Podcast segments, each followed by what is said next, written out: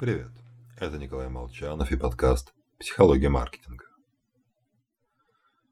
Открываем учебник, на странице 7 и читаем. Из пункта А в пункт Б выехал велосипедист.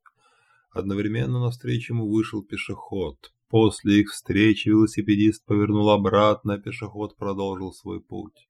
Велосипедист вернулся в пункт А на 30 минут раньше, при этом его скорость была в 5 раз больше скорости пешехода. Сколько времени затратил пешеход на путь из А в Б? Ну что, многие в школе любили математику. А вот другая задача. Насколько мне нужно завести будильник, чтобы, проснувшись на Мосфильмской, успеть собраться, отвезти ребенка в детский сад, который расположен в соседнем доме, сесть на автобус, проехаться в метро, в Новогиреево расщедриться на такси и успеть на завод Балаших ровно в 9? На самом деле, решить вторую задачку мне значительно легче. Да что там.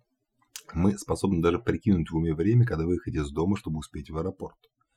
Когда неизвестных, хотя неизвестных переменных, ездим мы туда редко, может быть пробки, дождь, ожидание такси – значительно больше. Потому что наш мозг создан для решения задач широкой степени неопределенности. Мы способны быстро находить примерно правильный ответ.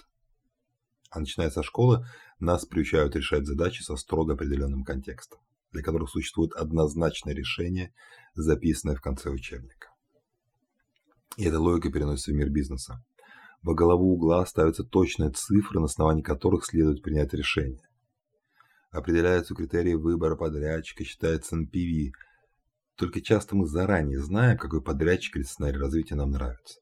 В результате подгоняются баллы, подтасовываются предпосылки, чтобы обосновать понравившееся решение.